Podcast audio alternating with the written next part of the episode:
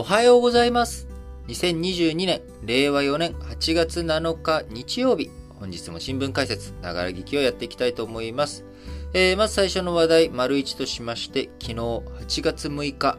えー、広島原爆投下された日ですね。8月6日というのは。えー、77年前、1945年の8月6日、あ歴史上初めて、えー、原子力爆弾、えー、これがですね、投下されたのが広島の地でした。あその後、8月9日にですね、長崎の方にも2つ目が落とされまして、え今、世界唯一の被爆国として日本、え広島、長崎、えー、という名前とともにですね、えー、刻まれており、今国際社会、国際情勢、非常に危機感高まっている、緊迫感が高まっている状況の中、あウクライナ情勢をはじめとして、えー、核による脅威、えこちらをね、ひしひしと感じている今日この頃でありますが、えー、まあ、その他ね、国際情勢、えー、目を向ければですね、えー、核禁止条約、えこちらの締約国会議が今年、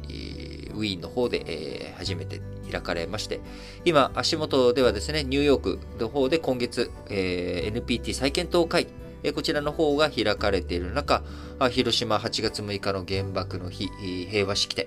えー、原爆死没者慰霊式、えー、平和記念式ということで、平和記念式典が広島市の平和記念公園で、えー、昨日開かれました。えー、松井市長、広島市のですね、松井市長、えー、世界に核廃絶を訴え、岸田文雄首相もですね、この式典の方に参加し、唯一の戦争被爆国の被爆国の責務として、70年前のあの日の参加を決して繰り返してはならないと誓いました。今回の式典にはですね、被爆者や遺族、海外の代表者ら約2800人が参列ということで、昨日お伝えしましたけれども、国連のグデレス事務総長、国連の事務総長としては12年ぶり、2010年以来、事務総長として2度目の出席ということになりましたし、ラーマ、ラーム・エマニュエル、アメリカ駐日大使、こちらの方もね、参列をしており、世界101カ国ぐらいですかね、の代表の方々も参列ということになりましたが、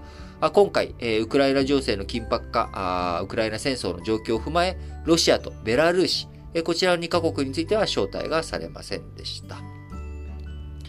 えー、国連事務総長のグデレスさん、核の脅威に対する唯一の解決策は、解決策は、核兵器を一切持たないことだと述べ、えー、事務総長として初めて核保有国に核の先制不使用を約束するよう呼びかけをしました。えー、式典後、岸田文雄首相、広島市の共同記者会見の中で、えー、2023年に、えー、来年ですね、えー、来年日本が G7 の、えー、議長国務めますけれども、えー、G7 サミット、この広島市で開くということを今、えー発表済みですけれども、この G7 サミットに向けて被爆の実相、これをしっかりと伝えていきながら核兵器のない世界への出発点となるように進めていきたいということであります。えー、こうね、やっぱり核の脅威、え、こちら、非常に高まっている今現状の中、あどういうふうに、こう、核のない世界を作っていくのかというところね、えー、こちら本当に難しい問題だと思います。えー、このね、今、足元、核以外のところでも軍事的な圧力、台湾海峡周辺、台湾をね、司法、えー、包囲するような形で中国軍による軍事演習開かれておりますし、え北朝鮮、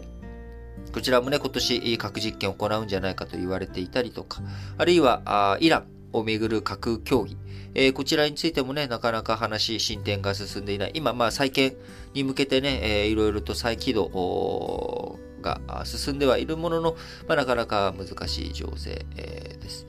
えそういった、まあ、こういった状況の中ね、我々、え一般市民ができることというのは非常に限られておりますけれども、やっぱり、まあ、僕個人として思うことはですね、相手を憎むということ、えこれをね、どういうふうに捨て去っていくのかということ、えー、恨みやね、憎み、怒り、こういった感情からは負のものしか僕は生まれないんじゃないのかなというふうに思っています。